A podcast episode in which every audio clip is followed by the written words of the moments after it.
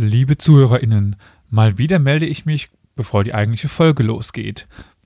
Aus Erfahrung kann das nur heißen, es ist wieder eine kleine Cross-Promotion-Folge und es wird die letzte dieser Art sein, versprochen. Heute haben wir nämlich wieder eine Folge, die auch auf unserem, wie kann man das denn sagen, Freundschaftspodcast? Auf meinem Zweitpodcast erscheint nämlich bei dem Poll, dem Podcast für lebenslanges Lernen. Und ich fand die Aufnahme aber so interessant und sie passt zwar nicht ganz hier in den historischen Kontext, aber vielleicht interessiert sie ja den einen oder anderen. Und ja, dementsprechend heute eine Folge mit einem theoretischen Physiker. Aber keine Angst, es geht nicht um Physik, es geht um Computer, um IT, um ja, digitalen Analphabetismus, wie die Folge auch heißt. Also, oh Wunder. Wenn euch das Ganze gefällt, ähm, das Format, dann schaut doch mal beim Poll vorbei. Und wie gesagt, versprochen, ab jetzt gibt es vielleicht durch den Poll noch Folgen mit äh, tollen Menschen, aber die dann nur hier erscheinen und die auch 100% was mit Geschichte zu tun haben.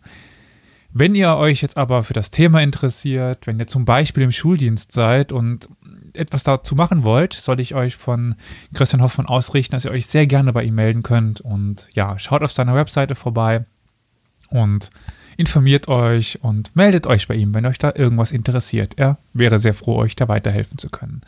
Aber jetzt viel Spaß mit der neuen Folge Historia Universalis, dem nicht ganz so Geschichtspodcast.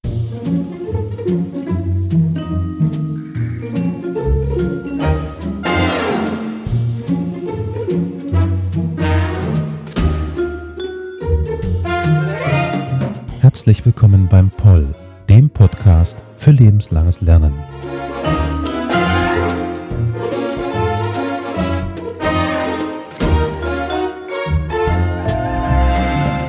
Heute mit einem sehr zukunftsträchtigen Thema, was, denke ich, in den nächsten Jahren wichtiger denn je wird, wenn es aber nicht schon wichtig in den letzten Jahren war. Doch bevor wir dazu kommen, möchte ich heute den Experten, die Experten vorstellen, weil heute bin ich nicht alleine, aber auch nicht, wir sind nicht zu zweit, wir sind zu dritt hier am Tisch. Zuerst möchte ich Christian Hoffmann vorstellen, Mitarbeiter hier in der theoretischen Physik, der das Thema, das wir heute bearbeiten, schon seit ja, gut 15 Jahren präsent macht oder es versucht, Präsenz zu machen. Äh, herzlich willkommen. Ja, guten Tag, hallo. Und äh, Jona Müller, äh, Student der Physik. Dort sind wir nämlich dann heute eben unterwegs. Hallo. Vielleicht kann ich ganz kurz etwas über meinen Werdegang erzählen, wie ich zu diesem Thema auch kam. Also ich habe in den 90er Jahren Physik studiert und dann auch Informatik parallel dazu studiert und ähm, habe schon sehr früh mich sehr für Computer, für IT schon in den 80er Jahren als Schüler äh, interessiert und habe auch dann natürlich die Vorzüge von IT-Kenntnissen, früher hatte man das noch nicht IT genannt, sondern Computerkenntnisse, ähm, schon sehr früh kennengelernt und zu schätzen gelernt. Und später, als ich dann nach meiner Postdoc-Zeit hier auch unter anderem in der Lehre tätig bin, ist mir immer mehr aufgefallen, wie wichtig und wie vernachlässigt dieses Thema Computer, IT-Kenntnisse für Studenten, aber auch für die Gesellschaft ist. Und ich denke, da sind wir schon bei dem Kern der ganzen Sache, bei der Frage, um die es heute geht. Also digitaler Analphabetismus, das ist das Thema heute. Jetzt, als du mir das vorgestellt hast, das Thema, war ich erstmal, heißt das, dass die Leute den, den On-Off-Schalter nicht finden? Heißt das, dass sie nicht wissen, was ein Computer ist? Heißt das, ja, was heißt denn jetzt digitaler Analphabetismus? Was kann ich mit diesem Begriff anfangen? Ja, den Begriff habe ich natürlich so ein bisschen auch provokativ und auch plakativ gewählt. Tatsächlich ist der Begriff durchaus auch schon äh, gängig und man findet auch tatsächlich Studien dazu. Zum Beispiel habe ich jetzt gerade gestern eine Studie gesehen äh, vom, äh, von einer Organisation, die für die Wirtschaft äh, solche Studien durchführt und die den IT-Analphabetismus in Deutschland äh, auf 15 Prozent äh, beziffert. Ich würde den Begriff viel allgemeiner fassen. Ich glaube, der IT-Analphabetismus beträgt in Deutschland deutlich mehr als 15 Prozent, sondern eher in Richtung 80 Prozent weil ich unter IT-Analphabetismus tatsächlich auch nicht nur eine vollständige Unfähigkeit verstehe, sich mit Geräten der IT, mit Computern, mit Software auseinanderzusetzen und auch umzugehen, sondern tatsächlich auch den Effekt verstehe, dass Menschen auch über grundsätzliche Abläufe, die mit IT zu tun haben, vollständig oder teilweise uninformiert sind. Und das geht halt bis in die Schulen, bis ins Studium, bis in den, die Lehrerschaft und die Professorenschaft. Und das ist natürlich ein, da werden wir ja später noch drauf kommen, eine große Gefahr und ein Nachteil für Deutschland. Also dann doch ein bisschen mehr als nicht den On-Off-Knopf finden. Richtig. Das ist, denke ich, ganz wichtig äh, festzuhalten, dass es eben doch eher um nicht um die grundsätzliche Fähigkeit geht, IT zu benutzen, sondern die IT richtig und gut zu benutzen. Wenn ich das jetzt mal so zusammenfasse. Das ist ein Aspekt. Ein Aspekt. Mhm. Jetzt äh, sagtest du ja schon, dass es auch Probleme birgt, aber wo liegt denn, wo liegen denn die Probleme jetzt dieses digitalen Analphabetismus für jetzt, aber auch für die Zukunft? Weil ich meine, wir kommen ja ganz gut zurecht. Deutschland baut so langsam mal das Internet aus, sagt man zumindest. Aber gibt es jetzt Probleme, die sich daraus ergeben werden? Ja, die Probleme sind sehr vielschichtig auf verschiedenen Ebenen. Da wäre zum einen immer wieder das aktuelle Thema Datenschutz. Um auch eine Sensibilität für Datenschutz und Bürgerrechte zu entwickeln, muss man natürlich auch verstehen, wo sind denn meine Bürgerrechte und wo sind meine Daten tatsächlich gefährdet. Das ist ein Punkt. Der wirtschaftliche Aspekt ist ein ganz anderer Punkt, der auch ganz wesentlich ist. Und wenn wir jetzt gerade unsere IT, unser Internet in Deutschland auf, ausbilden oder aufbauen, dann ist das im Prinzip 15 bis 20 Jahre zu spät. Wir sind äh, selbst äh, einigen EU-Ländern äh, um Jahre oder sogar Jahrzehnte hinterher. Und ich muss nicht erwähnen, welchen wirtschaftlichen Nachteil das birgt. Und das Problem, das wir mitnehmen, ist, dass die IT-Ausbildung auch schon in den Schulen oder der Lehrer so mangelhaft ist, dass wir auch in den nächsten zehn Jahren dort äh, kaum größere Fortschritte zu erwarten haben. Also da kann ich mich nur an meine eigene Schulzeit erinnern, wo wir Rechner hatten von Anno Tobak, die gerade mal an und ausgingen so ungefähr. Da war Word drauf, wenn überhaupt. Und das war es dann im Grunde. Wir haben gelernt, macht drückt auf den Knopf, dann geht er an, dann könnt ihr schreiben. Das wusste ich schon von zu Hause. Aber das war meine schulische IT-Ausbildung. Also quasi nicht vorhanden. Und ich weiß nicht, ob sich da mittlerweile so viel dran geändert hat, aber. Leider nicht. Und das Problem ist, dass die, das Verständnis von IT-Ausbildung, so wie wir das heute an Schulen sehen, beinhaltet tatsächlich die Bedienung von Excel oder die Bedienung von Word. Und viel mehr kann man auch von den Lehrern, von den meisten Lehrern leider nicht erwarten, weil auch deren Ausbildung äh, sehr beschränkt ist in diesem Gebiet. Aber was wir brauchen, sind Menschen, die eben tatsächlich verstehen, was passiert denn dort mit den Daten, was passiert denn, wenn ich dies oder jenes berechnen will, wenn ich dies oder jenes machen will. Und sie würden sich ja auch nicht Koch nennen, wenn sie einfach nur ein Fertiggericht in eine Mikrowelle schieben und dort aufs Knöpfchen drücken. Böse Zungen würden jetzt behaupten, dass mancher Koch in einem schlechten Restaurant sich trotzdem kochen, obwohl er genau das nur macht. Ja, wenn Sie damit zufrieden sind, Mittelmaß zu sein, dann ja. Oh, Mittelmaß unter, egal. Das ist jetzt eine ganz andere Frage. Es hast du aber schon erwähnt, äh, Excel, äh, Word oder diese Standardprogramme, die man mittlerweile oder die mittlerweile die meisten beherrschen können. Die sind ja jetzt von den zwei Standardfirmen meistens oder drei. Adobe, Microsoft, Apple, das sind so die großen Konzerne, jetzt Microsoft und Apple vor allen Dingen die haben doch dann ihren Anteil an diesem digitalen Analphabetismus, oder? Weil die, diese Systeme sind leicht, in Anführungszeichen leicht zu bedienen am Anfang und an die werden wir rangeführt.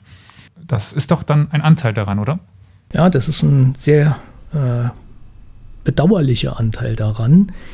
Im Prinzip wünschten wir uns doch von einer Schule, dass sie den Schülern heutzutage vermittelt, mit der Vielfalt im Internet in, in, in, mit der Vielfalt der Medien, die zur Verfügung stehen, umgehen zu lernen. Das heißt, diese Flut an Informationen beherrschen zu lernen.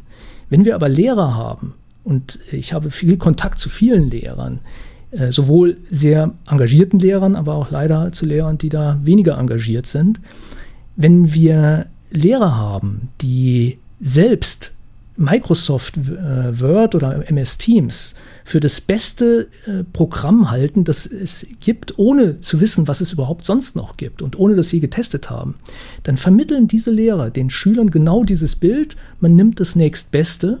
Und das ist natürlich das Programm, bei dem die großen Firmen die Möglichkeit haben, so schon sehr früh die Schüler und die Lehrer und auch die Ministerien, ich denke jetzt nur an München, äh, ja zu beeinflussen, eben in diese Richtung zu gehen. Und äh, die entsprechenden Nutzer werden sich an diese Programme gewöhnen, werden auch immer wieder darauf hingewiesen von Microsoft et al., dass alle anderen äh, Alternativen viel schlechter sind und nicht so gut funktionieren und vor allen Dingen der Support auch nicht da ist. Das Problem dabei ist, das wird dann sozusagen unterschwellig geglaubt ohne dass man das selbst je ausprobiert. Und man hat dann sogar, und das beobachte ich heute äh, häufig immer wieder, man hat dann sogar das äh, Gefühl, bloß nicht was anderes ausprobieren, das könnte ja ganz furchtbar werden und schwierig werden. Es ist also im Prinzip so eine Art verkapptes Stockholm-Syndrom. Das ist verrückt, dass ich das, dass man das auch wirklich von, von Leuten immer wieder erlebt, die, von denen man eigentlich erwarten sollte, dass sie ähm, sich tatsächlich auch mit Alternativen auseinandersetzen. Aber das ist so eine Angst davor, die völlig unbegründet ist. Da werden wir später wahrscheinlich noch darauf äh, zu sprechen kommen, dass diese Angst eigentlich unbegründet ist. Einfach weil die Alternativen zum Teil deutlich besser sind, technisch besser sind, dass auch der Support dort besser ist, obwohl das Open Source ist. Das verstehen die meisten auch nicht. Und ich meine, ich habe das durch viele Erfahrungen, wenn ich mit, äh, wenn ich mit Freunden, befreundeten Lehrern oder so arbeite, die dann gezwungen sind, mit Word zu arbeiten und dort Formeln oder sowas setzen müssen. Und wenn ich dann alternativ dazu äh, verstehe, wie LaTeX funktioniert und äh, das, wie einfach es dann ist, so ein Dokument dort zu erstellen im Vergleich zu Word, wie viel Zeit dann auch verloren geht, um mit Excel und mit Word zu arbeiten, das ist natürlich auch wieder ein wirtschaftlicher Faktor. Da würde ich das ein bisschen nochmal anknüpfen wollen. Wir hatten jetzt so ein ganz klein bisschen schon angeschnitten, was es für die Wirtschaft bedeutet, dass sie eben hinterherhinken, hinter anderen äh, wichtigen Wirtschaftsnationen. Die Gesellschaft auch schon so ein bisschen, weil die Menschen nicht mehr wirklich verstehen, was sie machen und den leichten Ausweg suchen, nicht mehr nach Alternativen schauen. Aber wenn man jetzt mal wirklich äh, auf diesen, ja, auf dieses Feld der Wirtschaft schaut, gibt es da ganz spezielle Gebiete, bei denen wir genau sehen, dort sind wir hinten dran. Dort ist es die Gefahr, dass dieser digitale Analphabetismus uns als, als Nation irgendwie äh, ins Hintertreffen geraten lässt. Das sieht man allein schon direkt an der Quelle, ähm, also in der Softwareindustrie selbst, ähm, dass selbst bei ausgebildeten Informatikern, ähm, die jetzt irgendwie ähm, gerade dazugekommen sind oder frisch dazukommen nach ihrem Studium, dass selbst dort, klar, diese Menschen haben IT-Kenntnisse, die können etwas programmieren, vielleicht auch etwas mehr, je nachdem, wie viel sie sich das selbst beigebracht haben. Aber selbst in der Softwarebranche breitet sich über die letzten Jahre, über die letzten vier, fünf, sechs Jahre, so, so also vorher kann ich es nicht beurteilen, einfach dieser IT-Analphabetismus, der sich einfach wie äh, eine Seuche ausbreitet. Und das ist unglaublich, weil einfach diese Leute äh, selbst im Informatikstudium einfach nicht die wirklichen Fähigkeiten und die Übung bekommen, um äh, in dieser Branche zu arbeiten und um zu verstehen, wie die Zusammenhänge sind äh, zwischen den einzelnen Dingen, damit man sie dann irgendwie auch gezielt einsetzen kann, um hinterher ein Produkt zu haben, das andere Leute, die weniger IT-Kenntnisse haben, gut benutzen können und damit gute Ergebnisse erzielen können.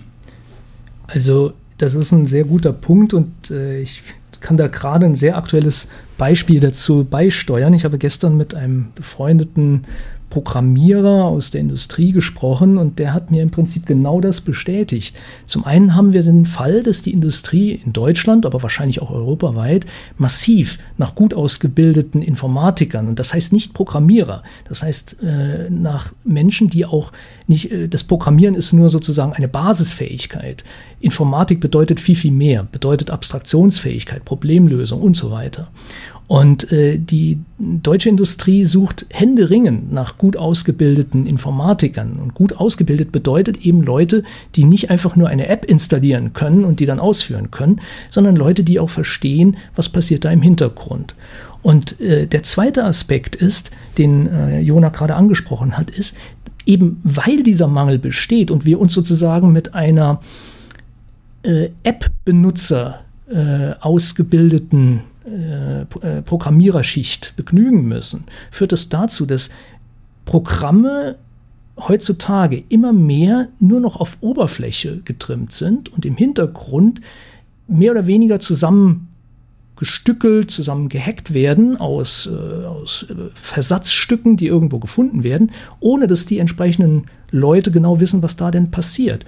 Und das führt letztendlich zum Beispiel dafür, dass dort, wo jetzt mein Kollege dort arbeitet, äh, es ist ein sehr großer deutscher äh, Konzern, die eine ganze IT-Rechenzentren in Deutschland äh, betreiben, dass die dort genau das Problem haben, dass sie zum Beispiel bei ihren Datenbanken gar nicht mehr sicher sein können, dass die korrekt funktionieren. Einfach weil die Dinge, die im Studium eigentlich gelernt werden und gelehrt werden über Datenbanken, bei den meisten gar nicht mehr ankommen und auch äh, im, später im Berufsleben nicht mehr umgesetzt werden, eben weil sie zu sehr theoretisch, zu sehr abstrakt sind und diese Abstraktionsfähigkeit eben bei vielen Studenten fehlt, eben weil sie auch bei den Schülern schon nicht ähm, geweckt wurde.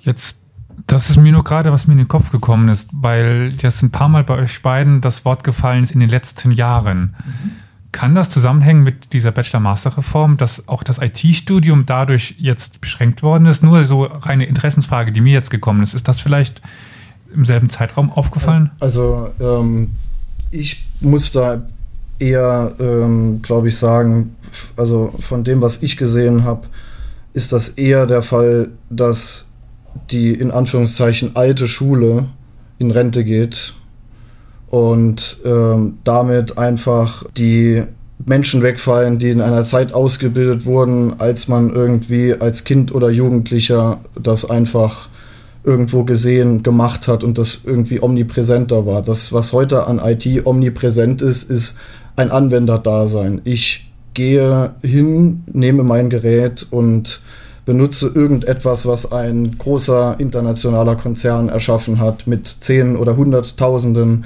Entwicklern, wo das äh, einfach genau auf diesen Anwendungszweck, äh, der gedacht ist, zugeschnitten ist. Und der muss jetzt nicht unbedingt vor allem in der Wissenschaft und auch in einem professionellen Einsatzgebiet in der Wirtschaft muss das ja nicht genau auf meinen Einsatzzweck passen.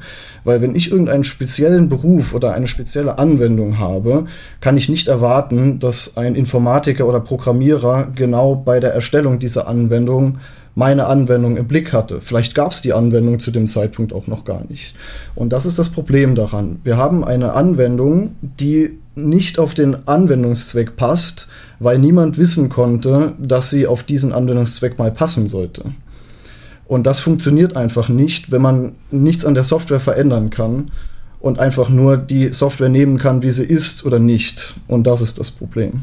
Also nochmal zum Bachelor und Master. Ich glaube, das ist eher ein Symptom dieser Denkweise. Äh, wie du das ausgedrückt hast, die alte Garde, glaube ich, sagtest du. Die alte Schule. Die alte Schule. Äh, wir hatten in Deutschland ein Produkt, das nannte sich Diplom, das war international bekannt, das war ein Markenprodukt. Und wir haben das ohne Not und äh, haben wir das aufgegeben und haben es durch ein Beliebigkeits, maximales Beliebigkeitsprodukt äh, ersetzt, nämlich das Bachelor-Master-System. Und wenn man heute Leute in der Industrie fragt, äh, ja, ihr, wollt, ihr wünschtet euch doch, ihr habt euch doch die, wenn man heute Leute in der Industrie fragt, ihr habt euch doch die Bachelor gewünscht, dann sagen die ja, aber wir wollten dann tatsächlich auch Bachelor haben, die ausgebildet sind. Das heute, die heutigen Bachelor werden in der Industrie äh, nachausgebildet Ah, das heißt also, im Prinzip ist das verlorene Zeit. Und für die Studenten ist diese Denkweise, ich muss jetzt nur noch auf Punkte achten, eigentlich kontraproduktiv. Zu meiner Studienzeit konnte ich mich sozusagen in meinem Studium noch orientieren. Ich konnte probieren, experimentieren, mich selbst finden. Eigentlich alles das, was man von einem Akademiker erwartet. Und leider ist also dieses Bachelor-Master-System ein anderes Symptom dieser generellen Denkweise, die auch dazu führte, dass wir eben an Oberflächen arbeiten, während wir den Inhalt vernachlässigen. Das finde ich einen ganz schönen Vergleich und bringt diese Sache viel besser auf den Punkt, als ich mir jetzt hätte vorstellen können bei meiner Frage. Jetzt würde ich aber noch mal ein bisschen zurückgehen. Wir hatten das quasi schon an der einen oder anderen Stelle gesagt, aber der digitale Analphabetismus beginnt schon in der Schule oder in den Berufen. Aber wenn wir jetzt mal versuchen, wirklich das nochmal in ein paar Sätzen zusammenzufassen. Also wir nehmen jetzt ein x-beliebiges Beispiel von einer Person. Wann beginnt denn dort schon der Analphabetismus im digitalen, im IT-Feld? Schon sehr vor der Schule, mit der Schule, nach der Schule? Wann kann man dann wirklich sagen, dieser Mensch ist digital Analphabet? Also der digitale Analphabetismus in der Schule oder überhaupt beginnt dort, wo die Bequemlichkeit der Lehrer beginnt. Ich kann das daran, ich will das daran festmachen. Äh, wir haben in den letzten 20 Jahren sehr viele Veranstaltungen gehabt, in denen auch Schüler, Studenten natürlich auch und Lehrer auch, aber vorwiegend auch Schüler beteiligt waren. Das waren Veranstaltungen, wo wir den Schülern äh, den, das Programmieren auf dem Arduino, also einer Hardware-Plattform, einer Open Hardware-Plattform, das gibt es auch. Es gibt nicht nur Open Software, es gibt auch Open Hardware-Plattform äh, beibringen den Schülern und haben gemerkt, dass Schüler aufgrund ihrer Neugier und ihres Interesses unheimlich aktiv und motiviert sind, solche Dinge zu lernen das, das, einzige Problem, das man bei Schülern hat, ist, man muss sie man in, den, mit dem ersten, in den ersten Kontakt mit dieser Plattform, mit diesen Plattformen bringen. Und dann können sie aus eigener Motivation, aus intrinsischer Motivation heraus unheimlich kreativ sein. Sie können nicht kreativ sein, wenn sie Apps installieren und ausführen.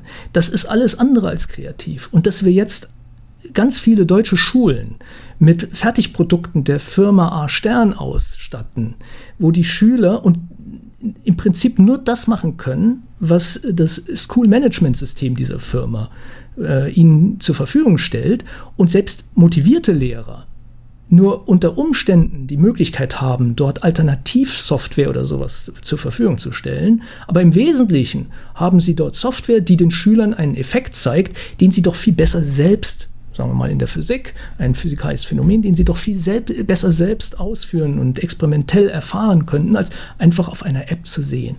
Und im, wenn man das unbedingt mit einem digitalen Endgerät machen will, dann sollte man das doch so machen, dass die Schüler auch programmieren lernen. Dann höre ich aber immer wieder, Schüler seien durch so etwas überfordert. Das ist Unsinn. Alle unsere Erfahrungen zeigen, dass nicht die Schüler überfordert sind, sondern die Lehrer. Wir haben in ganz vielen Veranstaltungen, und ich will ein Beispiel nennen, das mich damals selbst überrascht hat. Wir hatten vor äh, so etwa zehn Jahren, schätze ich, einen Girls Day. Und da hatte ich eine Gruppe 15-jähriger Mädchen. Und ich war fasziniert. Ich habe mit diesen äh, Schülerinnen habe ich äh, die logistische Abbildung behandelt. Das ist eine Gleichung in der Physik, mit der man chaotische Systeme beschreiben kann. Und ich habe eine halbe Stunde gebraucht, um diese Schülerinnen dazu zu bringen, das in Maple, das ist eine Programmiersprache, in Maple zu implementieren und sich die Ergebnisse anzuschauen. Und die haben das mit Spaß gemacht. Das hat sie interessiert. Nachdem sie gemerkt haben, was man da alles rum experimentieren kann, ist, der, ist die Motivation gewachsen und sie konnten das innerhalb von einer halben Stunde lernen, wie man so etwas programmiert. Und das ist etwas, was wir immer wieder erleben bei Schülern, dass wir, wenn wir ihnen zum Beispiel LaTeX statt Word beibringen und sie sehen, wie einfach das ist, ein Dokument zu erstellen, wenn man sich nicht mehr um irgendwelche formale Darstellungsfragen Gedanken machen muss, die sowieso nicht funktionieren und die immer wieder zu Konflikten mit der Software führen, anstatt mit einem einfachen Programm einfach den Inhalt, den Text zu schreiben. Ich stoße aber auch hier immer wieder gegen Mauern, dann kommt dann immer das zweite Argument, also das erste Argument ist, unsere Schüler werden überfordert. Das ist, wie gesagt, bei den meisten nicht der Fall. Das zweite Argument ist, in der Industrie würde aber äh, ausschließlich mit Word und Excel gearbeitet werden. Das ist auch ein Argument von Leuten, die nicht wissen, was in der Industrie passiert. In der Industrie gibt es natürlich Word und Excel oder in der Wirtschaft. Natürlich ist das so und das ist natürlich auch sehr ja, mit Reibungsverlusten behaftet. Aber dort, wo ein Physiker eingesetzt wird, der wird nicht als Sekretär eingesetzt, der ein Word-Dokument für die Business Casper-Abteilung zu schreiben hat, sondern der wird in der Regel dort eingesetzt werden, wo er meinetwegen in der Forschung, in der Entwicklung oder wo auch immer ist. Und dort ist er unabhängig. Dort äh, benutzt er das, womit er am besten arbeiten kann.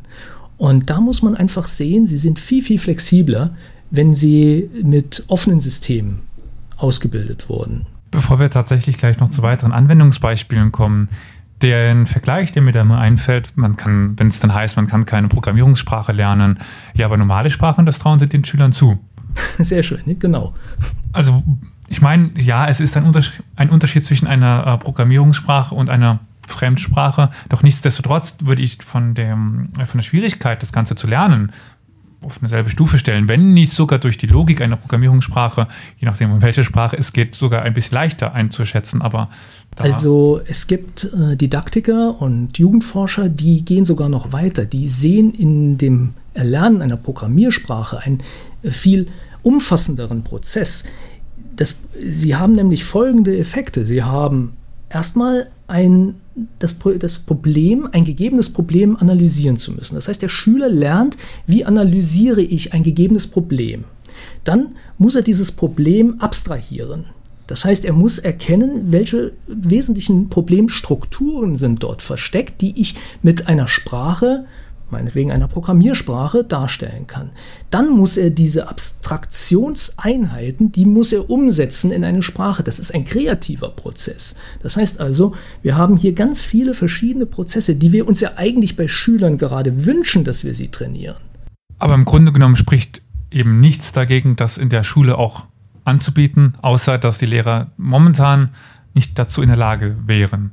Ja, ich habe leider äh, aus eigener Erfahrung jetzt gerade wieder aktuell mitbekommen, wie auch sozusagen die Entscheidungsträger bei den Lehrern äh, dort massiv dagegen arbeiten. Da gibt es eine Aussage des Vertreters des Deutschen Lehrerbundes vor einer Woche etwa, dass wir doch bitte den Lehrern nicht das MS Teams wegnehmen sollten.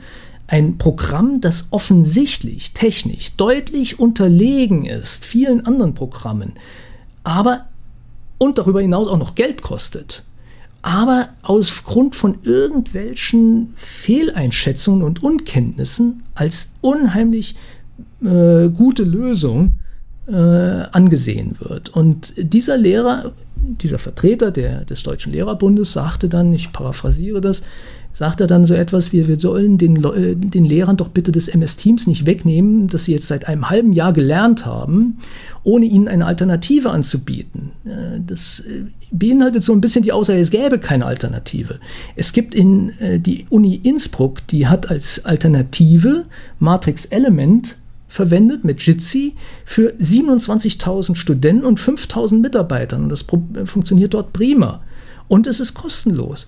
Und wir diskutieren darüber, ob unsere Lehrer ein halbes Jahr brauchen, um MS Teams zu lernen. Wenn unsere Lehrer ein halbes Jahr brauchen, um MS Teams zu lernen, dann ist da schon irgendetwas, äh, läuft da schon etwas schief. Wenn es notwendig ist, dass ein Lehrer ein halbes Jahr braucht, um eine Software zu bedienen. Aus meiner Erfahrung kann ich sagen, viele an der Universität haben es immer noch nicht gelernt. Also äh, dementsprechend das halbe Jahr, dem würde ich zustimmen, dass da gewiss einige Lehrer so lange brauchen. Jetzt hatten wir aber schon gerade dieses Beispiel von MS Teams und äh, Jitsi war die Alternative. Jetzt würde ich tatsächlich mal übergehen zu Anwendungsbeispielen oder eben Erfahrungen ähm, aus dem alltäglichen Leben. Jetzt MS Teams, beziehungsweise was die meisten auch noch kennen werden, Zoom, sind ja die beiden großen Platzhirsche gerade, wenn es um äh, ja, digitales Lehren geht, um digitale Konferenzen, digitales Arbeiten. Aber es gibt eben auch Alternativen. Aber was sind denn jetzt die Vorteile dieser Alternativen gegenüber den beiden Platzhirschen? Also äh, ganz klar, das war auch das Erste, was natürlich dann diskutiert wurde in Deutschland, der Datenschutz. Da kann ich beim besten Willen nicht verstehen, wie ein Ministerpräsident, ich möchte jetzt den Namen nicht nennen, wie ein Ministerpräsident sagen kann, dass man den Datenschutz nicht über alles stellen kann im Zusammenhang äh, äh mit der Frage, ob Schulen MS Teams behalten sollen. Das ist ich weiß gar nicht, auf welchen Ebenen so eine Aussage unglaublich unüberlegt und falsch sein kann. Die Aussage Datenschutz, ja, wo sollen wir denn den Datenschutz äh, anwenden, wenn nicht gerade dort, wo er am wichtigsten ist, nämlich bei unseren empfindlichsten, sensibelsten äh, ähm, Mitbürgern, nämlich bei den Kindern. Dort, wo es ganz wichtig ist, dass auch die Kinder sensibilisiert werden für Datenschutz. Für mich beinhaltet so eine Aussage letztendlich nur die Unkenntnis und die Fantasielosigkeit, was denn mit Daten alles passieren kann. Und äh, Datenschutz und Zoom und Datenschutz und MS Teams ist natürlich nie gewährleistet, solange man nicht gewährleisten kann, dass die Daten nicht dort bleiben, wo sie sind. Und wir benutzen hier Jitsi auf einem eigenen Server. Das heißt also, es ist im Prinzip genauso wie wenn wir beide sprechen. Die Daten gehen nicht in die USA, die gehen nicht zu irgendeiner Firma. Was die meisten zum Beispiel nicht wissen, ist, es gibt zwar eine Verschlüsselung in MS Teams, aber Microsoft hat selbst zugegeben, dass sie äh, für diese Verschlüsselung einen Master Key haben, sodass sie im Prinzip alles entschlüsseln können. Ähm, wir benutzen einen Jitsi-Server, wir benutzen unsere eigene Software hier, um eine Tafel darzustellen. Ich habe das von Anfang an, als wir in diese äh, digitale Unterrichtsform gewechselt sind, implementiert und das funktioniert prima. Es funktioniert problemlos und ich kann Dinge tun, die für mich selbstverständlich sind, mit, mit äh, eigenen Dokumenten arbeiten, die verteilen, hineinschreiben und so weiter, wo ich dann von Kollegen höre, wie kompliziert und wie äh, schwierig, wenn, wenn gar äh, unmöglich, das mit MS Teams zu realisieren ist. Das ist auch ein guter Punkt. Also ein weiterer großer Vorteil ist einfach die Bedienbarkeit. Viele Leute denken immer, dass ähm, ich sage jetzt mal, IT-Profis, dass die nur irgendwelche Dinge benutzen, die einfach viel zu kompliziert zu bedienen sind für in Anführungszeichen normalsterbliche Menschen. Aber was die Leute irgendwie verkennen, ist, dass, ich sage jetzt mal, wir alle auch normale Menschen sind und es uns auch auf den Geist geht, mit schlechter Software, die schlecht bedienbar ist, zu arbeiten. Das heißt, die Alternativen, die es gibt, die sind, wenn man sich die einmal kurz angeschaut hat, die ist dann vielleicht einfach anders als die äh, als der Platzhirsch, wie du eben gesagt hast. Aber die sind meist einfach viel einfacher und besser zu bedienen. Und das ist einfach wichtig, wenn das etwas ist, mit dem man jeden Tag arbeiten muss und wo man jeden Tag das ein und selbe Problem wieder mitunter haben kann, was einfach auch ein Stück weit äh, Lebensqualität, Quality of Life sein kann oder ist. Darf ich da gerade ein Beispiel bringen, das mir gerade einfällt? die Leute sagen immer, ich benutze lieber Word als LaTeX, weil bei LaTeX muss ich mir die ganzen Befehle merken. Ist natürlich Unsinn. Im Prinzip braucht man drei, vier Befehle und der Rest ist einfach Schreiben des Dokuments. Und wenn man was braucht, dann überlegt man sich, wie könnte das heißen. Aber was muss ich denn bei Word machen, wenn ich zum Beispiel einen markierten Text in Bold darstellen will? Dann drücke ich auf den Bold Button, also ein B. Ne? Äh, was will ich machen, wenn ich einen Text Italic darstellen will? Dann muss ich auf den Italic-Button drücken. Ich muss mir also merken, das I steht für Italic, das B steht für Bold. Ist es denn jetzt tatsächlich so schwierig, sich zu merken, dass das, der Befehl in LaTeX für Bold eben Bold heißt und der Befehl in LaTeX für Italic eben Italic heißt? Das ist man merkt dort, das sind Aussagen von Leuten, die das selbst in der Regel nie ausprobiert haben. Denn alle Leute, und das merken wir auch in der studentischen Ausbildung, wenn wir den, wenn wir, wir müssen die Studenten in einem Semester äh, so ein wenig dazu zwingen, diese ganze, dieses Microsoft, Word, äh, Apple äh, abzulegen und äh, sich mal zu öffnen für neue Dinge. Aber wenn sie das dann kennengelernt haben, wie zum Beispiel LaTeX, dann werden die Leute nicht mehr hingehen und ihre Bachelorarbeit in Word schreiben. Jeder, der einmal so eine größere Arbeit in Word geschrieben hat, der, der hält es für selbstverständlich, dass es Probleme mit dem Umbruch gibt, dass es Probleme mit den Seitenzahlen gibt, dass es Probleme mit dem Inhaltsverzeichnis gibt. Ein Beispiel, eine, eine Bekannte äh, eines befreundeten Juristen von mir, die hat ihre Doktorarbeit in, äh, in Word geschrieben und nach 150 Seiten ging dann gar nichts mehr und sie musste dann letztendlich zwei getrennte Dokumente erzeugen und hat dann per Hand wohlgemerkt per Hand die Seitenzahlen im Inhaltsverzeichnis eingetragen. Und wenn sich da irgendetwas geändert hat, musste sie alles durchgehen. Das war für diese Frau selbstverständlich. Sie hat das gar nicht angezweifelt. Und das verstehe ich auch so unter Stockholm-Syndrom. Dass die Leute eben diese, diese, diesen fokussierten, diesen Röhren, diesen Tunnelblick haben und gar nicht mehr wissen, wie gut das eigentlich laufen kann. Apple ist ein wunderbares Beispiel. Ich benutze jetzt seit zwei Jahren ein Apple-Gerät, weil man mir das wärmstens empfohlen hat, auch was die Accessibility anbelangt. Und ich muss feststellen, als jemand, der von offenen Systemen herkommt, ist es für mich unheimlich schwierig vorzustellen, wie anspruchslos ein Mensch sein kann, wenn er Apple benutzt. Es ist unglaublich, wie äh, fehlerbehaftet diese Software ist, wie schlecht sie ist, wie, viel, wie wenig Möglichkeiten sie bietet. Das ist für mich ein, ein, ein Grauen, mit Apple-Produkten zu arbeiten. Und ich verstehe einfach nicht, wieso wir gerade diese Produkte unseren Kindern in den Schulen zur Verfügung stellen. Darüber hinaus auch, ist es natürlich auch noch eine Kostenfrage. Ja, Apple ist nicht das Allergünstigste, würde ich mal so behaupten. Ähm, was mir jetzt da gerade noch eingefallen ist, ist ja, dass es schon den meisten Menschen daran fehlt, Tastenkombinationen sich vorzustellen. Also wenn es bei dem Beispiel ist gerade bei Word, ist ja nicht so, dass man unbedingt nur draufklicken muss. Nein, man kann ja auch mit einer Tastenkombination das Ganze machen. Markieren Tastenkombinationen, es ist. Aber selbst das ist ja für viele nicht selbstverständlich. Wenn sie dann eben nur noch oben klicken, suchen und machen. Also ich stelle mir gerade so jemanden vor, der aber, der diese theoretische Person kann ja jetzt nichts dafür, weil sie eben genau unter diesem Problem leidet von Beginn an, dass sie eben nicht an sowas herangeführt wird. Und dann erzähle ich denen, dass man äh, Programme auch mit Tastenkombinationen bedienen kann. Da kommen die nicht damit klar, sondern das ist noch, klicken immer noch. Das ist, äh, das ist leider noch, noch äh, schrecklicher zum Teil. Ähm, ich betreue Schüler und ich sehe, dass sie in der Schule, gerade jetzt auch in, dieser, in den letzten zwei Jahren, ihre Hausaufgaben dann mit einer Plattform vom Smartphone aus ihre Hausaufgaben schreiben. Das heißt, die wenigsten schreiben dann noch per Hand. Und da gibt es ja auch einige Studien, die sagen, dass gerade dieses haptische Moment ganz wesentlich ist für den Lernerfolg. Aber noch schlimmer ist, sie schreiben ihre Texte dann mit, eine, äh, mit einem Interface auf dem äh, Smartphone und sind dann ständig damit beschäftigt, dass dieses Dokument so schön aussieht, wie sie sich, wie sie glauben, dass es auszusehen habe. Der Inhalt ist zweitrangig. Und äh, was du gerade sagtest mit den Tastenkombinationen, das ist eine interessante ähm, Entwicklung, so seit den 70ern.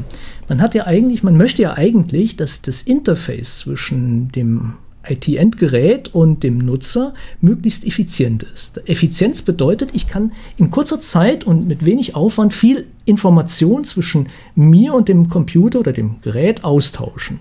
Meint also, ich möchte dem Gerät mit einem Maximum an Flexibilität möglichst die Informationen geben, damit das Gerät das tun kann, was ich will.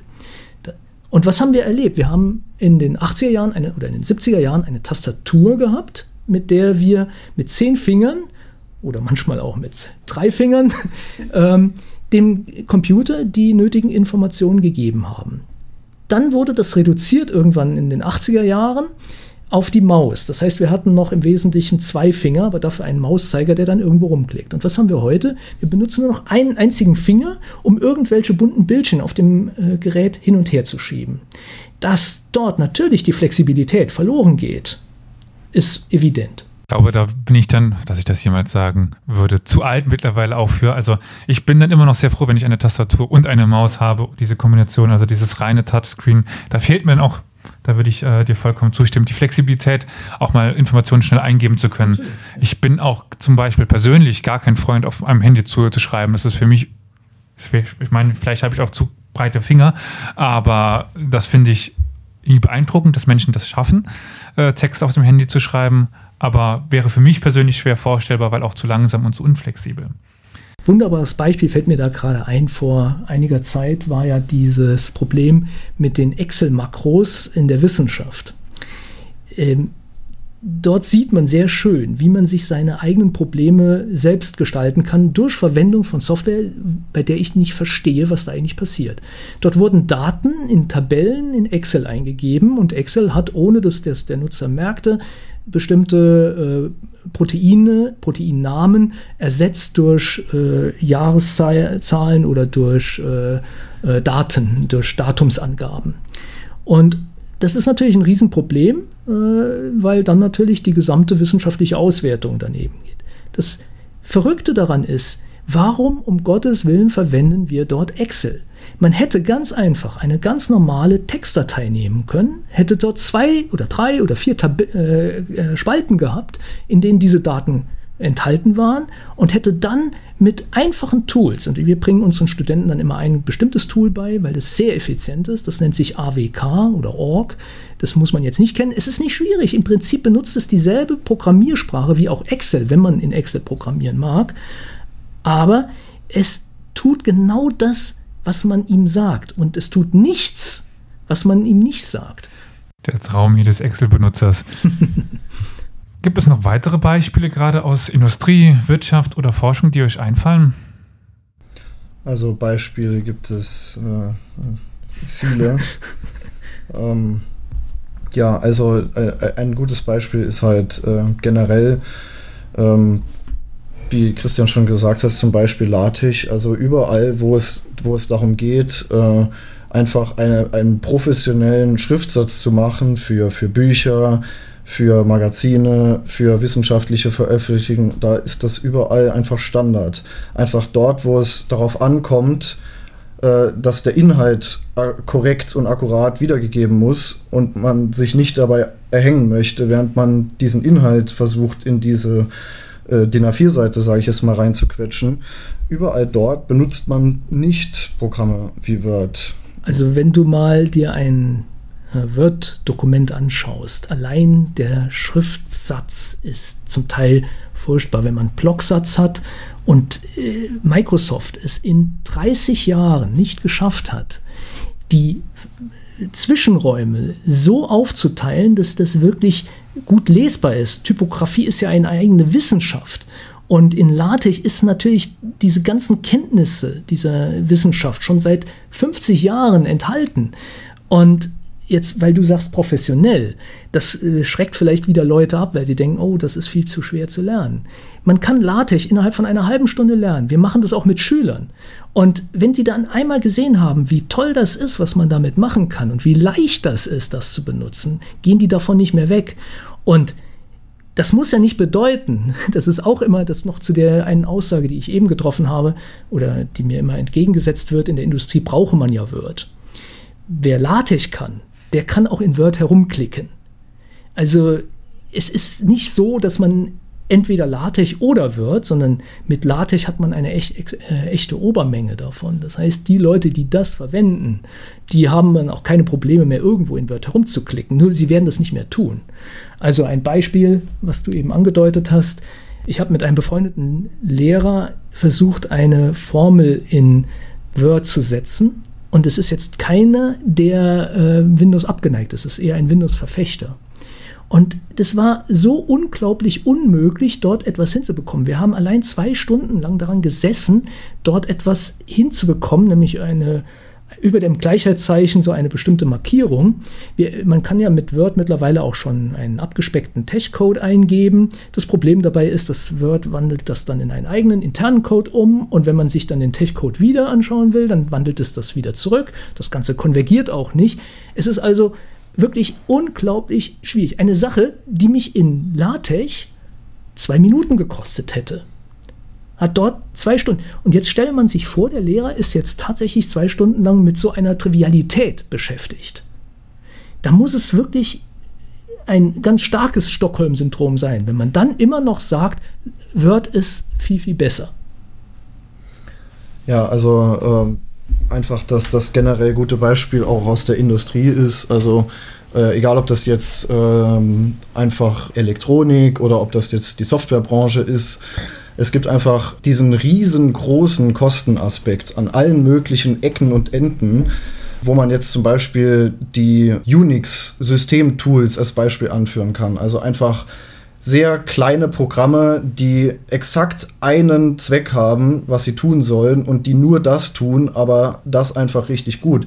Wie man einfach hingehen kann und eine ähm, riesengroße Software, die unendlich viel Entwicklungsaufwand gekostet hat, einfach an, an Zeit, an, an Geld, das die Mitarbeiter einfach kosten, die das Programm dann entwickeln, wo man einfach hingehen kann und diese vielen kleinen, einfachen Dinge kombinieren kann für den Einsatzzweck, den ich jetzt gerade habe, um genau das zu tun, was ich tun möchte. Beispiel Photoshop und GIMP. Ja, oder ähm, ja. Origin. Convert und mhm. Inkscape und so weiter. Also all so, solche größeren Aufgaben. Immer wenn man irgendwie Daten effizient verarbeiten muss, kann man äh, damit einfach unglaublich viel Zeit sparen, weil man sich einfach das Problem anschaut und dann die Werkzeuge auswählt, um dieses Problem zu lösen. Anstatt äh, man das Problem äh, neu schafft, rauszufinden, wie bekomme ich diese Software, die nicht für diesen Zweck gemacht ist, dazu, mein Problem zu lösen. In vielen Fällen entweder gar nicht oder in anderen Fällen nur mit exorbitant großem Aufwand. Ich glaube, das ist ein ganz wichtiger Punkt, wenn ich das nochmal betonen darf. Die Leute scheinen darauf Wert zu legen, dass sie ein Programm haben, das alles kann. Und sie verschieben dann das Problem, sich zu merken oder herauszufinden, welches Programm denn mein Problem löst, auf das Problem, wo finde ich in diesem großen Programm den richtigen Button, um das Problem zu lösen, das ich gerade habe. Und tatsächlich scheint mir dieses zweite Problem viel mächtiger zu sein, weil natürlich und, und auch viel gefährlicher, weil natürlich auch das, äh, dieser Button nicht notwendigerweise genau das tut, was man gerne hätte. Ja? Mhm. Und äh, vielleicht noch ein weiteres Beispiel, was wir auch immer wieder in der Lehre erfahren, ist der, äh, dieser Konflikt zwischen Origin als äh, Darstellungs- und äh, Datenverarbeitungsprogramm und auf der anderen Seite Octave. Die sind jetzt nicht direkt vergleichbar, die haben auch unterschiedliche Schwerpunkte, aber ähm, das eine ist äh, eben darauf ausgelegt, dass man da herumklickt und ganz viel herumklickt. Und wir haben dann ein schönes Beispiel in, in der Lehre, in den Übungen, wo wir die Leute einen konkreten Versuch machen lassen und einmal ihn so gestalten lassen, dass sie äh, das mit Origin auswerten und einmal lassen wir sie das mit Octave aus, äh, auswerten. Und das Interessante ist dann, dass sie allein, weil eben in diesem Versuch vorgesehen ist, dass sie unheimlich viel klicken müssen, dann sind sie bei, dem gleichen, bei der gleichen Auswertung zwei Stunden lang mit Herumklicken beschäftigt während Sie bei der Verwendung in Octave sich einmal das entsprechende Skript schreiben und dann eben nach zwei Minuten fertig sind. Und dieses Schreiben kostet etwa 15 Minuten oder so. Und dann können Sie dieses Skript auch immer wieder verwenden. Das kommt ja noch dazu. Da ist aber auch immer wieder diese Angst, und das, darum geht es mir eigentlich auch, dass wir den Menschen diese Angst nehmen vor Open Source. Die Angst davor nehmen, dass sie keinen Support bekommen. Ich weiß nicht, jeder hat diesen, diese Erfahrung mal gemacht, dass äh, er Support braucht und der Support von Microsoft oder von Apple nicht wirklich geholfen hat. In der Regel sind es dann die Leute, die dann bei mir anrufen und sagen, mein Windows funktioniert nicht. Ne? Das frage ich mich dann auch, warum helfe ich jemandem, dem, der ein Windows-Problem hat? Ne? Ähm, obwohl der ja dafür bezahlt hat, dass er ja tollen Support bekommt. Ne? Und diese Angst davor, mal einfach eine Alternative auszuprobieren und zu sehen, und sich offen zu geben, dass dort tatsächlich Alternativen sind, die Open Source sind und dass die tatsächlich auch technisch besser sein können. Weil die Menschen, die daran arbeiten, die tun das eben gerade nicht für Geld. Und es gibt nichts, was motivierender ist als eine intrinsische Motivation, die sagt, ich möchte da jetzt, dass das Programm besser wird. Die Microsoft-Programmierer tun das äh, fürs, fürs, Geld. Die Programmierer, die ein, ein eigenes Baby entwickeln, die tun das aus Idealismus, aus, aus Forschergeist, aus unterschiedlichen, aber sehr starken Triggermomenten heraus. Und das heißt also, man kann in der Regel erwarten, dass eine, eine freie Software äh, viel besser maintained wird, als das bei einer äh, kostenpflichtigen Software oder geschlossenen Software der Fall ist. Zumindest beobachten wir das bei ganz vielen. Ja, das bedeutet natürlich auch im Umkehrschluss nicht, dass jede Open Source Software, ja, die da draußen rumschwirrt, irgendwie gut sein muss. Aber das ist ja kein Problem, weil ähm, wenn die nicht passt, dann äh, habe ich nichts verloren, außer vielleicht mal eine halbe Stunde Zeit. Dann gehe ich mir die nächste Alternative suchen, die für mich passt. Genau. Und die gibt es auch in der Regel, weil es gibt einfach viele Menschen, die unterschiedliche Interessen haben, die in unterschiedlichen Fachgebieten arbeiten, die unterschiedliche Hobbys haben. Und die Chancen stehen sehr gut, dass sich irgendjemand oder irgendeine Gruppe von Menschen dieses Problem, das du hattest, auch schon mal hatten und irgendeine Lösung dafür Genau. gemacht haben, die du jetzt benutzen kannst. Wodurch die Zeit, die diese Menschen investiert haben, quasi wiederverwendet werden kann und man nicht diese Energie nochmal neu investieren muss. Das ist ja wieder nicht nur ein Aspekt bei privater Zeit, das ist ja auch wieder ein riesen wirtsch- wirtschaftlicher Aspekt, wenn man immer wieder, um die gleichen Probleme zu lösen, diese Zeit und Energie aufwenden muss. Darf ich da vielleicht noch ein Beispiel nennen, das mir gerade einfällt, dass wir in der Vorlesung letztes Jahr äh, hatten? Wir versuchen ja den Studenten wirklich diesen Open Source Gedanken äh, näher zu bringen und diese Angst davor zu nehmen. Und wir arbeiten mit Jitsi. Jitsi ist Open Source. Wir haben unseren eigenen Jitsi-Server hier laufen und wir hatten folgendes Problem. Während der Veranstaltung, wenn man dort den Bildschirm geteilt hat, war ein Jitsi-Logo oben links im äh, Browser zu sehen. Und das Problem war, das war so groß und hat eigentlich immer die interessanten Sachen, die wir teilen wollten, verdeckt. Was habe ich gemacht? Ich bin in den Source Code gegangen auf unserem Server, habe die Datei gesucht, die HTML-Datei gesucht, in der dieses Logo als Image eingebunden war und habe das einfach auskommentiert. Ich wusste im Prinzip, weil ich ein prinzipielles Verständnis hatte, wie das funktioniert. Nicht, weil ich genau diese Software kannte, sondern weil ich ein prinzipielles Verständnis hatte, wonach ich suchen muss. Wusste ich, wo ich suchen muss, wonach ich suchen muss und habe dann die Datei nach ein paar Minuten gefunden, habe das während der Veranstaltung rauskommentiert und den Leuten gesagt, sie sollen einfach reloaden. Und in dem Moment war dieses äh, Logo weg. Und das ist, glaube ich, ich glaube, das hat ganz, bei ganz vielen Studenten gezeigt, wie mächtig das auch ist, auf der einen Seite Open Source zu benutzen und auf der anderen Seite auch ein tieferes Verständnis für IT zu haben. Das führt jetzt noch ein bisschen zurück zu dem, was so während des äh, Ganzen gesagt worden ist. Aber mir ist zum Beispiel jetzt noch aufgefallen, was ich denke, viele Menschen dazu bringt, dieses Verständnis, das ist komplizierter, das verstehe ich nicht, ist die, ähm, dieser Unterschied zwischen Oberfläche und Benutzbarkeit. Also wenn ich jetzt eben ein, also ein Open Source Programm und ein Microsoft Programm nebeneinander öffne, ist für meine gewohnten Augen derjenige, der seit äh, x Jahren eben mit Microsoft aufgewachsen ist, sieht Microsoft von der Benutzeroberfläche, rein von der Benutzeroberfläche, von den Farben, von den Symbolen leichter aus. Und die Open Source Programme schrecken, glaube ich, häufig auch davon ab, dass man nicht, dass das Auge nicht dran gewöhnt ist, dass sie komplizierter aussehen. Was aber eben, denke ich, oder ich nehme mal an, ihr werdet mir da, dazu stimmen, nicht zu der Benutzbarkeit sagt, sondern einfach, dass diese, diese reine Oberflächen aussehen, dieses Overlay einfach für uns ungewohnt aussieht. Und daher denke ich auch noch so ein bisschen dieses, dieser Mythos der ja, schwierigeren Benutzbarkeit kommt. Also bevor Jona da jetzt drauf antwortet, weil ich mir vorstellen kann, dass du da jetzt wieder zu sagen willst, ähm, ein kurzer Aspekt. Es, es gibt ja zwei äh, Dinge, die wir da beachten müssen. Das eine ist, wie interagiere ich mit dem Betriebssystemkern? Also wie sage ich dem Kern, welches Programm er ausführt? Da gibt es im Prinzip zwei Möglichkeiten. Die eine Möglichkeit ist, ich habe eine sogenannte Shell, ein Terminal mit einer Shell, in dem ich den Namen des Programms eingebe und das wird dann ausgeführt. Das ist aber prinzipiell nichts anderes als das, was ich auch tue, wenn ich auf ein Icon klicke. Da passiert haargenau das Gleiche. Die äh, in den frühen Jahren von Unix oder in den frühen Jahren der Computer haben wir natürlich erstmal nur so eine Shell gehabt, so ein, oder sogar eine sehr viel elementarere Schnittstelle zwischen dem Mensch und dem Computer gehabt. Und es wurde dann so in den 80er Jahren äh, abgelöst durch eine mehr oder weniger grafische Oberfläche, die dann bestimmte Dinge dann äh, über das Klicken ermöglicht hat. Aber vom Prinzip her läuft im Hintergrund immer das Gleiche ab.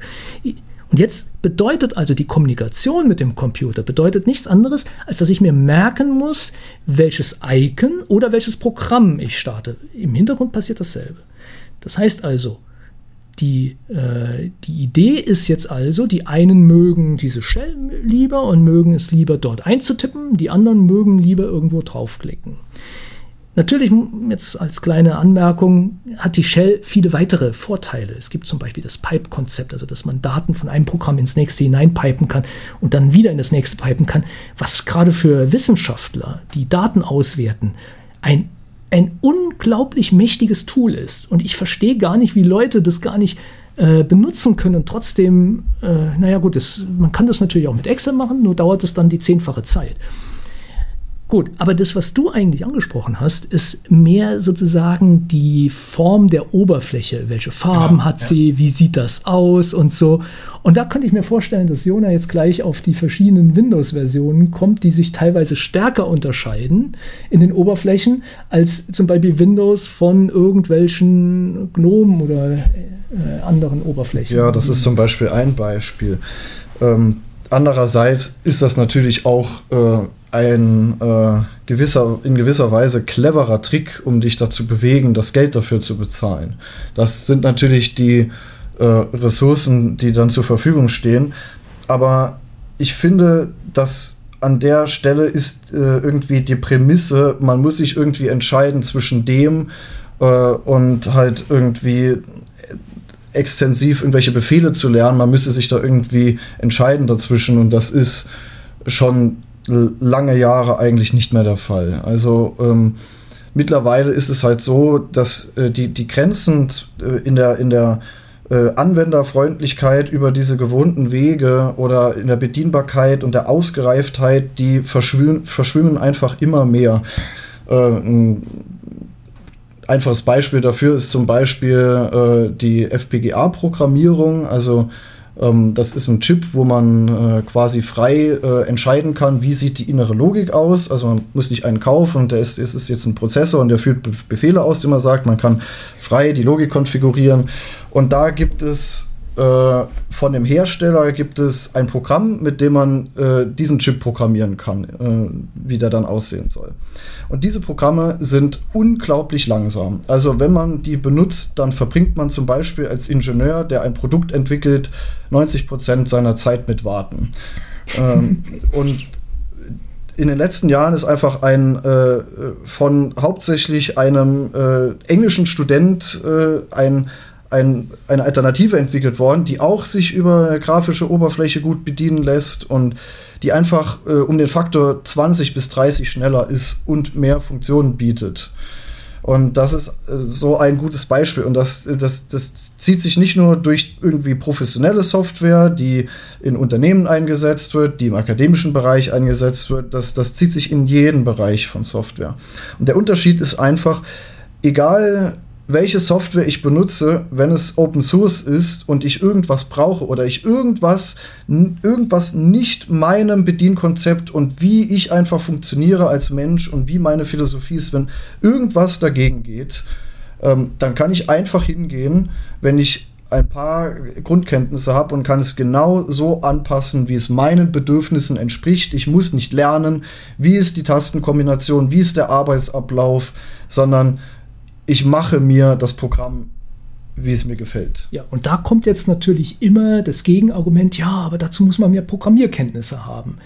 Ja, aber das ist doch gar kein Gegenargument. Das, das, äh, unter Closed Software habe ich überhaupt nicht mal die Möglichkeit, irgendetwas anzupassen oder zu verändern. Das heißt ja nicht, auf, dass man die nutzen muss. Es das heißt ich, nur, es gibt diese Möglichkeit. Ich bin auf Gedeih und Verderb auf diese äh, geschlossene Software angewiesen, so wie der Hersteller sagt, das zu sein hat, so muss ich das benutzen. Genau. Ja.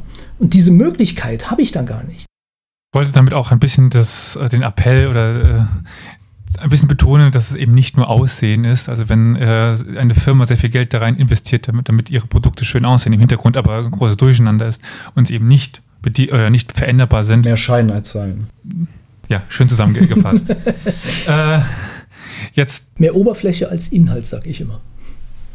Ich denke, es kommt im Grunde auf dasselbe hinaus äh, vom, äh, von dem, was ausgedrückt werden soll. Was mir aber auch noch äh, während äh, eures Monologs.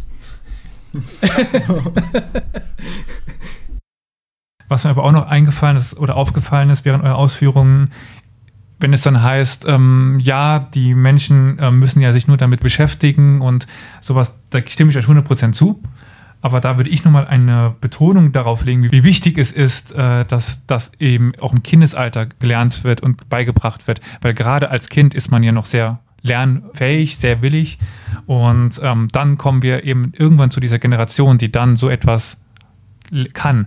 Weil wenn ich mir jetzt vorstelle, dass mein ja, 65-jähriger Vater plötzlich solche Programme bedienen müsste und ich mit Ach und Krach ihm dazu bringe, das Handy zu bedienen und er sich der hat das jetzt über Jahre sich irgendwie beigebracht. Hätte er von Anfang an was anderes gelernt, wäre es was anderes, aber er hat jetzt diesen eingefahrenen Rhythmus oder dieses eingefahrene Bild, wie er seine IT bedient. Und wenn ich ihnen jetzt andere Programme beibringen will, dann schalten die normalerweise sehr schnell ab. Aber gibt es denn Möglichkeiten, jetzt auch älteren Menschen, wir sind hier bei dem Podcast für lebenslanges Lernen, also wir richten uns an, an alle Generationen, aber jetzt eben auf die, ähm, ja, auf das höhere Alter, gibt es eine Möglichkeit, die ihr jetzt kennt, irgendwie die Furcht vor dem Digitalen abzulegen, mal was Neues auszuprobieren und sich eben dort ähm, nicht darauf zu verlassen, auf das, was man seit 10, 20, 30 Jahren macht? Also, worauf ich nochmal, oder was ich nochmal betonen will, ist, dass wir nicht Open Source versus Closed Source, also den Kampf entweder das eine oder das andere, sondern was uns oder was mir wichtig ist, ist, dass wir die äh, Schüler und die Studenten und auch die Lehrer letztendlich dazu bringen, aufgeschlossener zu werden. Das Problem fängt also nicht schon bei äh, 65 plus an, sondern das Problem fängt bei 14 plus an, dass wir dazu, äh, dass wir die Menschen zeigen müssen, dass es Alternativen gibt. Und bevor man sich entscheidet, was man benutzen will, schaue ich mir verschiedene Alternativen an.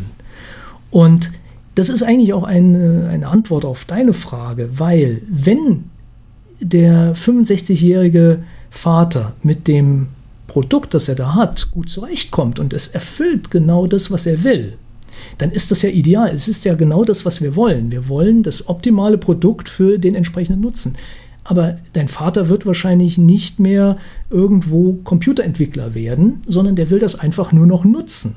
Auf der anderen Seite, der 14-Jährige in der Schule, wenn wir dem jetzt sozusagen nur noch dieses eine Produkt zeigen, und das ist ja die Strategie von Microsoft et al., dass man schon früh die Schüler anfixt mit einem Produkt und dann dafür sorgt, und ich benutze dieses Wort wirklich bewusst, dafür sorgt, dass sie äh, eben nichts anderes mehr kennenlernen wollen, weil sie von allen Seiten bekommen, das ist das Einzige, was es gibt. Und äh, das ist eine wirklich wunderbare Methode, sozusagen ein, ein, äh, einen Menschen heranzuziehen, der sein ganzes Leben lang eben nur noch damit umgeht und diese Vorteile von Alternativen gar nicht kennenlernen wird. Schönes Beispiel, äh, dass das so ein bisschen weiter treibt, ist München. Wir hatten dort über viele Jahre dieses Linux und ähm, dann wurde durch eine geschickte Strategie von Microsoft eben sozusagen dem amtierenden Bürgermeister ein Angebot gemacht, das er nicht ablehnen konnte, um wieder zu Microsoft zu gehen. Und jetzt ist er natürlich wieder im Gespräch wieder zurück zu Linux. Also da sieht man, es geht nicht darum, wird das beste Produkt gewählt, sondern wer hat die besten Argumente. Jetzt kann man meine Anführungszeichen leider akustisch nicht hören. Ne? Ja, ich will noch ganz kurz nochmal äh, direkter auf deine Frage dann antworten. Also das ist natürlich ein sehr großes Problem, weil ähm, in Deutschland vor allem gibt es einfach diese Infrastruktur nicht wirklich. Die Infrastruktur gibt es äh, bei Experten äh, im akademischen Bereich irgendwo versteckt es, es gibt keine, äh, keine öffentlich sichtbare Infrastruktur. Es gibt niemanden, wenn du jetzt sagst, ich möchte jetzt irgendwie äh, Linux auf meinen Computer installieren. Da, da gibt es keine äh, öffentlich bekannte Möglichkeit, um hinzugehen, um, um, um das irgendwie beigebracht zu kriegen, um da Hilfe zu bekommen oder so. Natürlich kann man im Internet nachschauen. Man, es gibt heutzutage YouTube, es gibt ganz viele andere verschiedene Webseiten, es gibt Zehntausende, Hunderttausende Menschen, überall auf der Welt, in Deutschland, in Europa, die auch mal dieses Problem hatten und dann einfach ein Video gemacht haben, äh, einen Podcast gemacht haben, einen Blogpost gemacht haben oder irgendwas in der Art. Wenn man dann wirklich sich damit auseinandersetzen will, dann findet man diese Ressourcen auch. Aber das wäre natürlich besser, wenn das, wenn es einfach mehr in der Öffentlichkeit wäre, wenn es mehr eine, eine, eine, eine ja, wenn die Öffentlichkeit sozusagen die Mittel an die Hand bekommen hätte, schon in der Schule oder in genau. den Medien, eben zu wissen, wie, wie beschaffe ich mir diese Information. Genau. Und genau das verhindern ja große Konzerne in den Schulen schon. Ja, Apple, Microsoft verhindern sozusagen, dass die Schüler lernen, wie man Alternativen finden ich kann. Ich habe auch keine äh, nennenswerte IT-Ausbildung in der Schule erhalten. Ja. Das kommt alles daher, weil ich irgendwo diesen Funken bekommen habe und dann mir das einfach selbst beigebracht habe. Und da finde ich, passt auch der Vergleich eigentlich ganz gut. Es nützt nichts, Öl auf kalte Kohlen zu kippen. Man muss irgendwo mal dieses Feuer entfachen. Und wenn das Feuer entfacht ist und da sind Kinder, da sind Jugendliche, da sind junge Menschen in der Regel sehr empfänglich dafür, dann ist es auch schwierig, das auszubekommen. Also wenn man dann mehr reingibt, wird das Feuer nur größer. Was natürlich aber diesen ein Schritt Grund ist für die Firmen wie Microsoft, genau. eben genau das zu verhindern. Aber ja. diesen Schritt muss man machen irgendwann mal. Ja. Und der muss irgendwo in der Schulbildung passieren. Und dazu muss natürlich wieder als vorherigen Schritt das in der Lehrerausbildung passieren. Und da sind wir wieder genau bei dem akademischen Ausbildungsproblem. Es fängt an der Universität quasi an. Tja, wir kämpfen hier an der Universität gegen diese ja. Mauern schon. Ne? Wenn man sich das überlegt, gerade an einer Universität, die ja offen sein sollte für alle Richtungen, haben wir hier genau, und das spreche ich jetzt nicht nur von der saarländischen Universität, sondern von ganz vielen, das Problem, dass eben diese Angst vor der Alternative, die könnte ja schlechter sein, obwohl man das gar nicht weiß, aber die könnte, Stockholm-Syndrom, die könnte ja schlechter sein. Diese Angst, die ist sogar hier überall. Und ich verstehe das nicht. Man kann versuchen, den Leuten, vielen Leuten kann man das näher bringen, die akzeptieren das dann auch, aber es gibt dann wirklich auch Leute, bei denen die Angst so groß ist. Das hat schon fast ja sektiererische Ausmaße angenommen. Da, da hat man den Eindruck, dass diese Menschen wirklich alles, was nicht Microsoft ist, als vom Teufel kommend ansehen und dann verteufeln und dagegen kämpfen und äh, mit völlig unqualifizierten äh, Begriffen dann äh, oder Argumenten hantieren. Hm. Wir haben zum Beispiel die Erfahrung gemacht, äh, oder ich habe jetzt eine bestimmte Veranstaltung, die ich jetzt in den letzten 14 Jahren für die Studenten regelmäßig jedes Jahr halte. Das heißt, da äh, habe ich einen sehr schönen Überblick über diese letzten 14 Jahre. Dort haben wir ein unglaubliche äh, einen unglaublichen Wandel festgestellt, was die IT-Grundkenntnisse anbelangt. Die IT-Grundkenntnisse der sogenannten Digital Natives sind von allen Jahrgängen, die wir in den letzten 14 Jahren hatten, wirklich die schlechtesten. Und das ist meiner Meinung nach wirklich auf dieses sehr einseitige Ausbildungssystem zurückzuführen. Was mir gerade noch einfällt, ich stelle in letzter Zeit auch bei den Studierenden immer mehr fest, dass sie weg von dem Rechner gehen hin zu dem Smartphone. Ja. Und das Smartphone ist ja noch geschlossener als der Windows-Rechner, weil dort kann man dann ja quasi also nichts mehr ein, verändern. Ein Lehrerkollege hat mir gerade davon erzählt, der, an der Schule wird dort ein Excel-Kurs gemacht für die Schüler. Und er hat dann die Schüler an die Rechner gesetzt und das war für viele sozusagen das allererste Mal, dass sie nicht nur eine Tastatur vor sich hatten, sondern auch eine Maus. Und die Schüler mussten lernen, wie das mit Klicken funktioniert und so. Jetzt könnte man natürlich sagen, ja, wir wissen heute auch nicht mehr, wie Lochstreifen funktionieren oder wie ein äh, Plattenspieler funktioniert. Das mag ja sein. Nur die Frage ist natürlich, ist denn das Smartphone und die Kommunikation des Nutzers mit dem Smartphone tatsächlich nutzbringender, vernünftiger? Und das sehe ich halt eben aus den genannten Gründen eben gerade nicht. Es ist genau kontraproduktiv. Aus ganz vielen Gründen. Lerntheoretischen äh, Gründen, also die Haptik beim Schreiben, als auch wirklich der Möglichkeit, Flexibilität zu haben beim Programmieren oder äh, in der Benutzung von Software generell. Der Einsatzzweck liegt da natürlich auf der Hand. Das Smartphone ist einfach die mh, hm, schlechtere, aber äh, ausreichende Alternative, wenn man gerade keinen Computer benutzen kann, wenn man zum Beispiel gerade irgendwo unterwegs ist. Ich aber verstehe auch nicht, warum wir heute äh, an so vielen Schulen Apple-Produkte einführen, obwohl im Prinzip fast jedes Kind ein Smartphone besitzt. Der Nähr Mehrwert von einem iPad ist vernachlässigbar im Vergleich zu einem, also der wirkliche didaktische Mehrwert eines iPads. Das werden jetzt natürlich die Lehrer, die ganz tolle Apps benutzen, um physikalische Vorgänge zu zeigen, die finden das natürlich ganz toll, aber der Schüler hat nichts davon. Der sieht das dann dort, aber er erfährt das nicht. Der Schüler würde das erfahren, wenn er das selbst programmieren würde. Das, dann würde er da mehr erfahren. Oder wenn er das Experiment machen würde, dann würde er mehr erfahren. Aber indem er jetzt einfach auf ein Knöpfchen drückt, und sieht, wie eine Sinuswelle sich fortbewegt, selbst wenn er dann Überlagerungen von Sinuswellen äh, dort ausprobieren könnte, dann drückt er auf ein paar Knöpfchen und dann war es das. Er kommt aber auch nicht auf die Idee, jetzt sich mal die Frage zu stellen, ja, was passiert denn eigentlich, wenn ich jetzt den und den Parameter ändern würde? Dann sucht er in seiner Software nach diesem Parameter und dann findet er ihn nicht. Und dann klappt er das äh, iPad zu.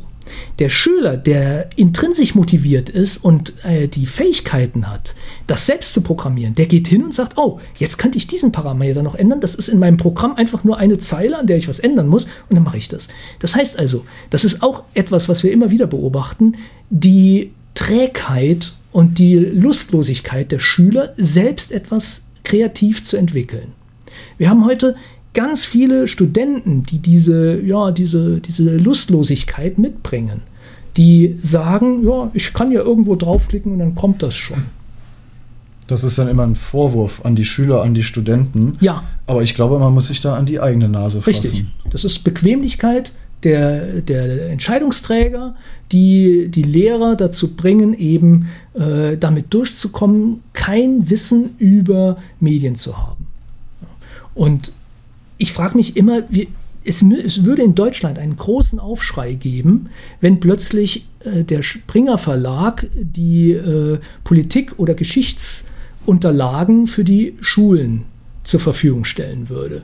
Aber es gibt keinen Aufschrei bei diesem noch so viel wichtigeren Thema wie IT, wo wirklich alles berührt ist. Nicht nur Technik und die Zukunft der Kinder, sondern auch demokratische, politische, äh, datenschutzrechtliche und so weiter Aspekte, die da gibt es keinen Aufruf in Deutschland, wenn wir Hunderttausende von iPads an den Schulen verteilen.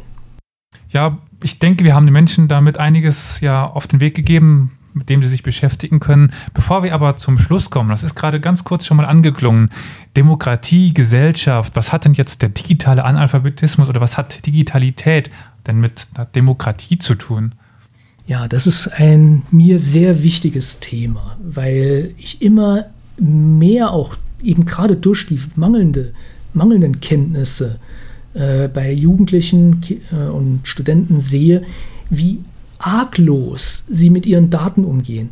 Warum gehen sie so arglos um? Das ist zum einen die Form der, der Umwelt, in der sie groß werden. Äh, während ich als Schüler sozusagen während der Schulzeit an der, an der, Schule war und meine Eltern nicht wussten, wo ich bin, ist es heute so, dass viele Eltern ihre Kinder per App tracken und im Prinzip zu jedem Zeitpunkt genau wissen, wo die Kinder sind. Und die Kinder wissen auch, dass sie permanent getrackt werden. Das heißt, das ist ein ganz anderes Verständnis auch äh, von ja, meine Persönlichkeitssphäre und meine Privatsphäre und in so einer Umwelt wird natürlich auch eine ganz andere Sensibilität erzeugt. Und diese äh, andere oder diese vielleicht auch mangelnde Sensibilität kann durchaus gefährlich sein, wenn wir sozusagen unser altes Demokratieverständnis und unser altes Verständnis von äh, Selbstbestimmtheit äh, als Maßstab nehmen.